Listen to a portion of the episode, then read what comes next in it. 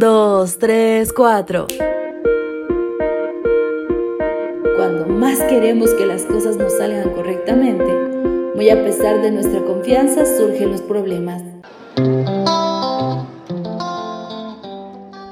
Hola, hola, ya llegó el 16 de noviembre y con la mejor actitud y muchas ganas de comenzar este día, vamos a abrir las escrituras en nuestro texto bíblico para hoy, que está en Juan 2, versículos 4 al 6.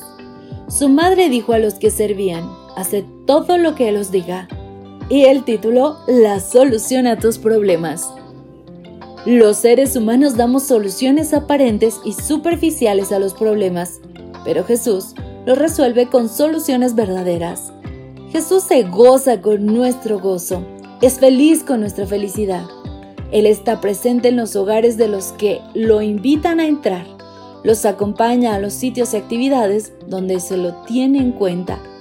Nosotros debiéramos invitar primeramente a Jesús para que nos acompañe en cada plan que trazamos, en cada empresa que emprendemos.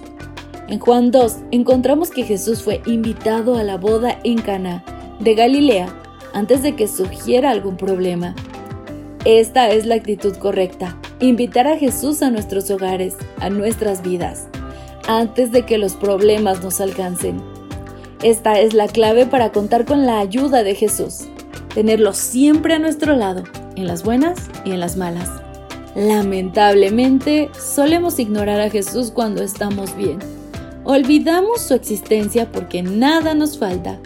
Pero cuando vienen el dolor, la tristeza, el llanto, la angustia, la enfermedad, la necesidad, la soledad, la muerte, la calamidad, la desgracia, entonces corremos a llamarlo. Los jóvenes de Caná lo invitaron para compartir su felicidad y alegría con él. Entonces surgió el problema. En aquellos tiempos las festividades duraban varios días. Era de suponer que los novios hubiesen hecho preparativos suficientes para agasajar a sus invitados el tiempo necesario. Pero algo falló y surgió un problema. Así ocurre con nosotros hoy.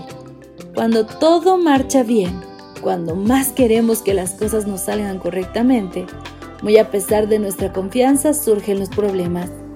Ellos nos acechan y cuando llegan lo hacen para transformarnos, para sacudir nuestras enseñanzas, para exprimir nuestro corazón, para enloquecernos.